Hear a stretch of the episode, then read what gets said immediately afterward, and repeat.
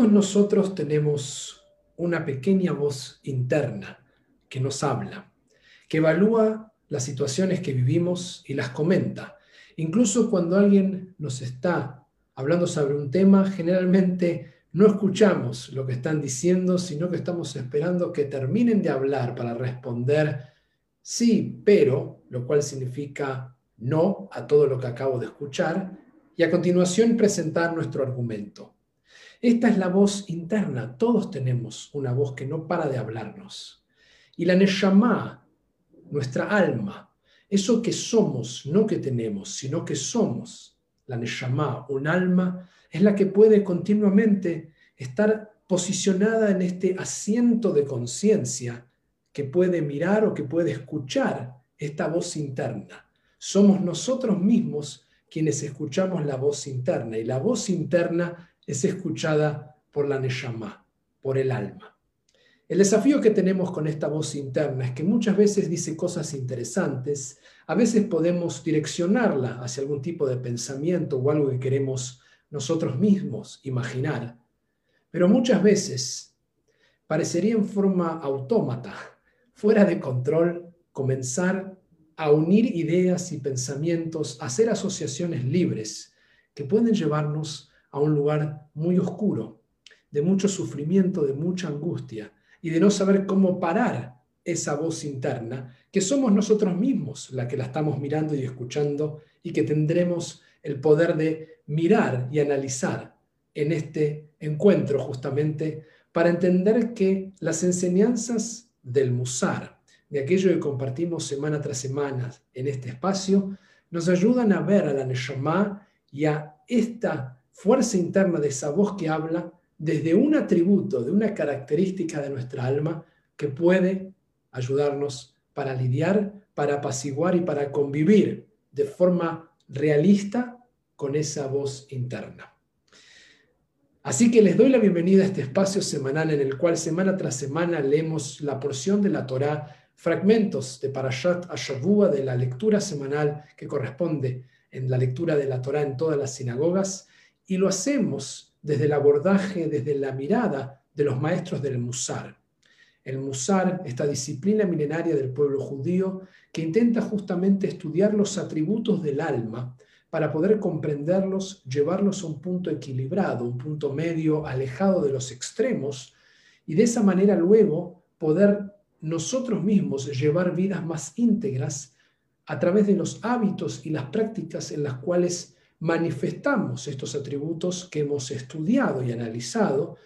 en un equilibrio que nos lleva a shlemut, a integridad, a ese shvil azahav, ese camino dorado del que siempre los Maimónides, en el cual intentamos vivir en el delicado equilibrio de todos los atributos de nuestra alma, de las midot, de las medidas que nos constituyen y que a veces están desmedidas. Y por lo tanto, volvemos a la pregunta inicial, volvemos a lo que hemos mencionado hasta aquí, que es, ¿qué atributo podemos utilizar para lidiar con esa voz interna que escuchamos desde el asiento de la conciencia dentro nuestro, que nuestra alma la ve a esa voz que son los pensamientos o las ideas que muchas veces nos controlamos, para tratar de mirarlos, entenderlos y poder relacionarnos con ellos. El atributo es emet, es el que se llama verdad. Y lo hemos explorado en esta serie de encuentros semanales en otro contexto, aplicado justamente a decir la verdad o lo que significa la verdad desde el musar. Hay dos formas distintas de entender la verdad desde las enseñanzas de los maestros del musar y la que hemos visto es justamente aquella que lidia con entender a Emet, entender la verdad, en un punto medio en el cual si uno se va a un extremo donde tenemos ausencia de verdad, donde la persona nunca dice la verdad, es una persona que está mintiendo y hemos visto que la mentira es producto del miedo. Cuando mentimos es que hay algo que nos asusta, que quedemos mal frente a otros, que descubran algo de nosotros. La razón por la cual mentimos es porque tenemos miedo. Y el miedo, si recuerdan cuando lo estudiamos en esa para allá, lo que vimos en Emet y el miedo es que el miedo no es el problema, sino que el miedo es la invitación. Es un obstáculo, pero hay que atravesar justamente para balancear Emet a su punto medio, para llevar justamente la verdad a su equilibrio. Sería lo que me asusta, cuando yo encaro lo que me asusta, es la manera en que corrijo ese punto medio. Habíamos visto el otro extremo, lo que se llama la brutalidad absoluta de aquella persona que dice toda la verdad y produce un sincericidio, ¿no? esta palabra es un invento, pero es alguien que es tan sincero que es un suicidio de lo que hace y que puede dañar pensando que es saludable decir toda la verdad. Y por lo tanto, cuando analizamos esa primera instancia o esa primera lectura de la amidad, del atributo de emet, de verdad, descubrimos en ese instante justamente que la verdad es aquella que emerge en el contexto como verdad. Es una verdad contextual o situacional dependiente del escenario. Uno dice la verdad de acuerdo al escenario en el que se encuentra y no lo que uno cree que tiene que decir. Al punto tal vimos eso que el Jafetz Haim, si recuerdan, cuando escribe su libro sobre la Shonarra, sobre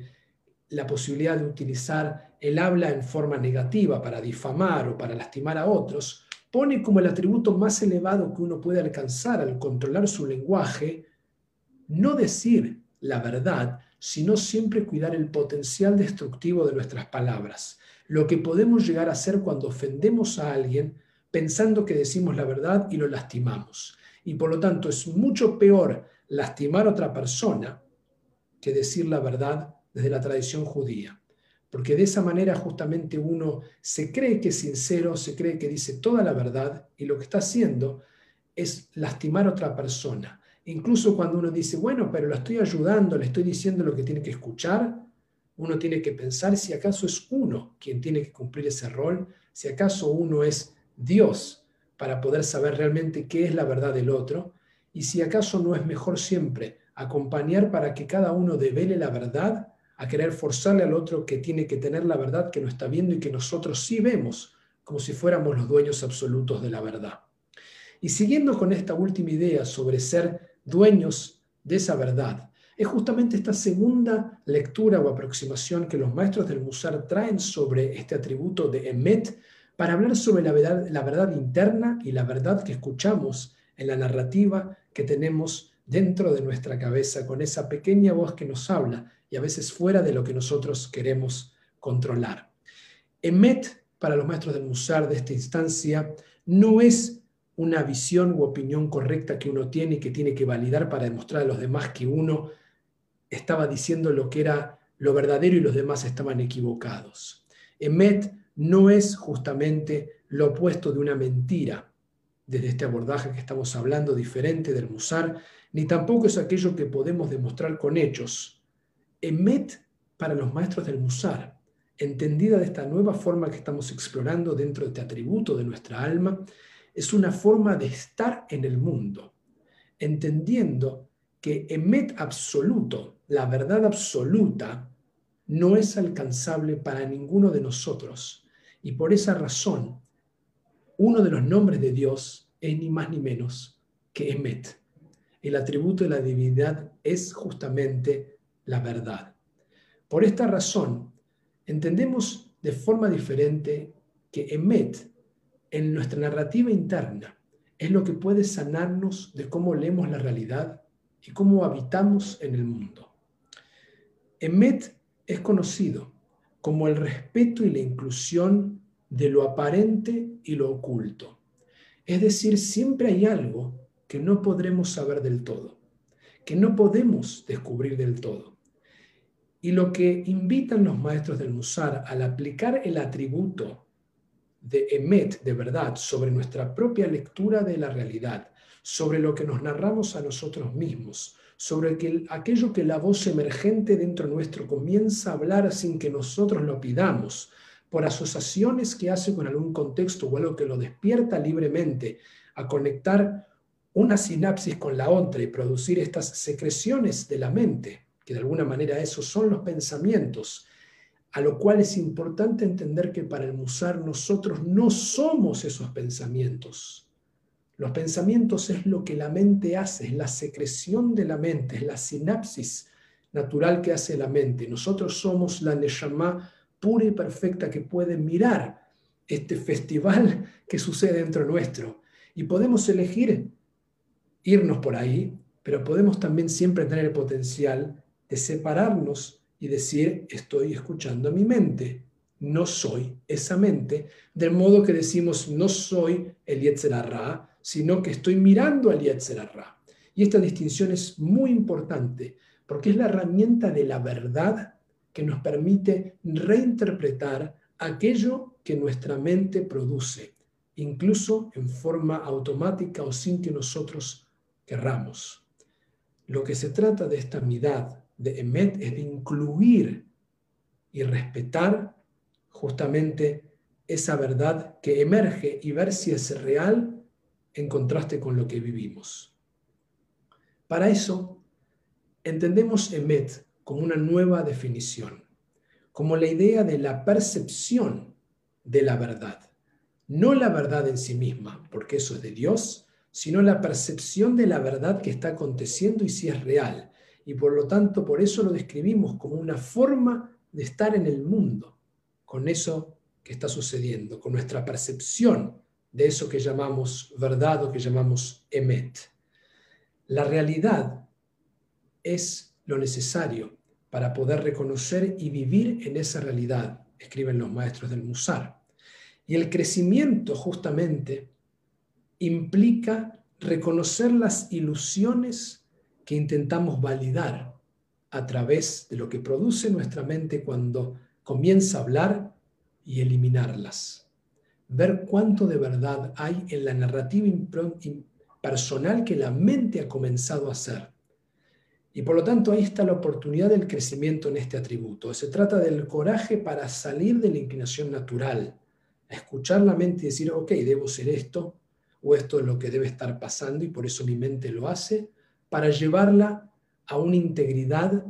a una visión de la verdad que sea absolutamente inclusiva. Y para eso se necesita una verdad con todas las letras. Y aquí hablo literalmente de la verdad en el lenguaje hebreo.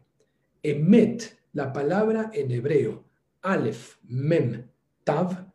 se escribe utilizando la primera letra del alfabeto hebreo, la Mem, que es la letra del medio, la Tav, que es la última letra. Y por lo tanto la verdad en la tradición judía, desde el lenguaje que crea la realidad que leemos, es la inclusión de todo el lenguaje y toda la realidad que tenemos delante.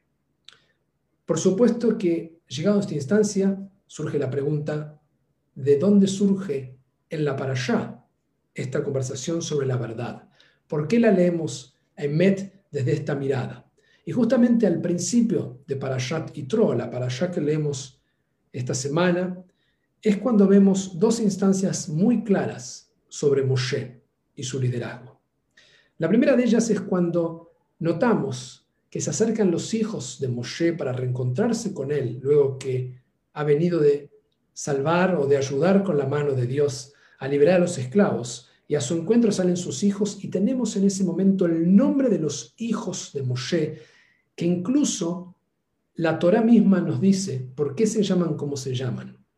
Y miren los nombres, porque es justamente donde ahí encontramos la realidad de habitar y vivir con la experiencia de lo que uno ha vivido. Betshnei Banea, sus dos hijos se acercan. Asher Shema Echad Gershom, el nombre de uno de ellos es Gershom, Kiamar, porque dijo, Ger Aiti Be'eretz Nochria, un extraño fui en una tierra extraña.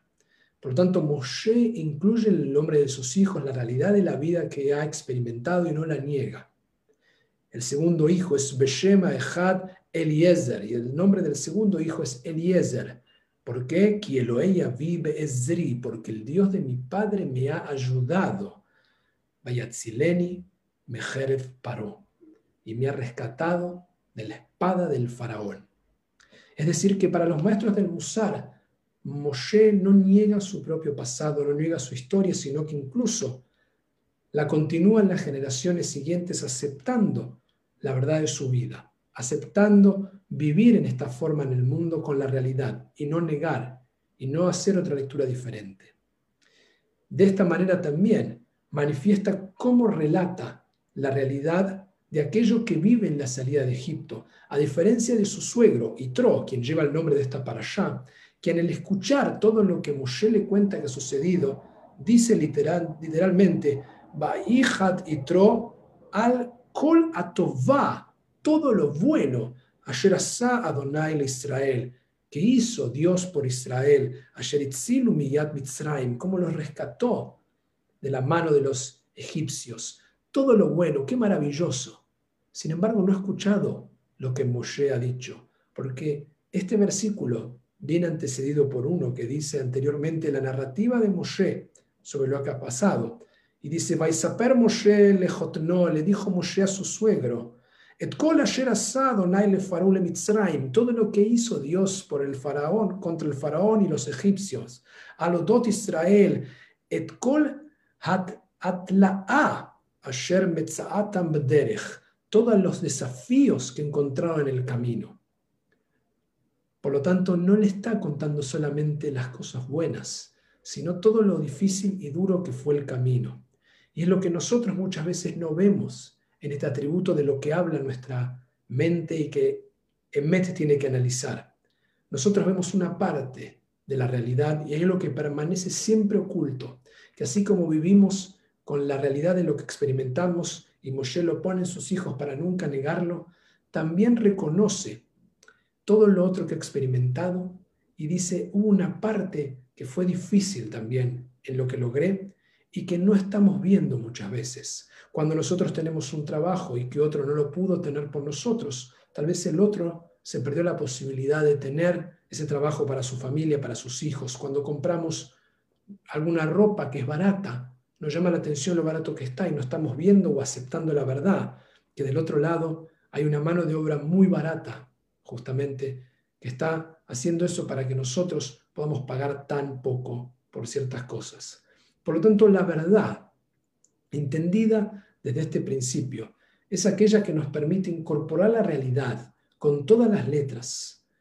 y poder ver que hay algo que nunca podremos comprender, que permanece oculto y que eso es lo que nos habilita también a la posibilidad de reinterpretar esa voz interna que la Neshama puede escuchar, esa voz interna que podemos ver, que podemos una y otra vez nosotros mismos confundir con la realidad y pensar que eso es lo que somos y entender que ahí hay una oportunidad para evaluar la verdad y que quizás hay algo oculto, que así como en los casos de estas situaciones en que hubo más acontecimientos que no podemos describir, producto de la libertad del pueblo de Israel, o que Moshe quiere interpretar y compartir, Eitro, que no lo puede ver y solo ve lo bueno, también hay algo así en nuestra vida. Y por lo tanto el ejercicio de esta semana Luego de haber analizado en profundidad la verdad, de entender los pensamientos y las secreciones de la mente que producen para confundirnos muchas veces haciéndonos creer que eso es lo que somos, lo que pensamos cuando la Neshama es la que interpreta eso, vamos a acudir a nuestra Neshama en este ejercicio. Les propongo que puedan evaluar durante esta semana frente a un juicio negativo que uno hace de uno mismo. ¿Qué no estoy viendo? ¿Por qué permito que mi mente realice esta interpretación? ¿Es real? Tal vez siento comodidad alimentando ese propio pensamiento que me produce esta sensación de que soy la víctima de lo que ha pasado y me da un lugar de comodidad, en lugar de aceptar la realidad y mirarlas de otra manera, de atreverme a hacer un juicio diferente. Y ni que hablar que en esta para allá, cuando escuchamos los diez mandamientos, uno de ellos es no prestarás falso testimonio. ¿Acaso no juramos y no decimos una verdad falsa sobre cómo nosotros leemos nuestra propia mente? Llevar esta mirada a esta oportunidad de no evaluar al otro y lo que decimos o hacemos, sino cómo lo utilizamos internamente desde la Neshama hacia la propia conciencia en algo que nadie más verá que nosotros mismos, es uno de los más grandes desafíos y los grandes pasos que otorgan la liberación más grande de la mente para los maestros del Musar. Al fin de cuentas lo recitamos todos los días, tres veces por día, cuando decimos en los salmos,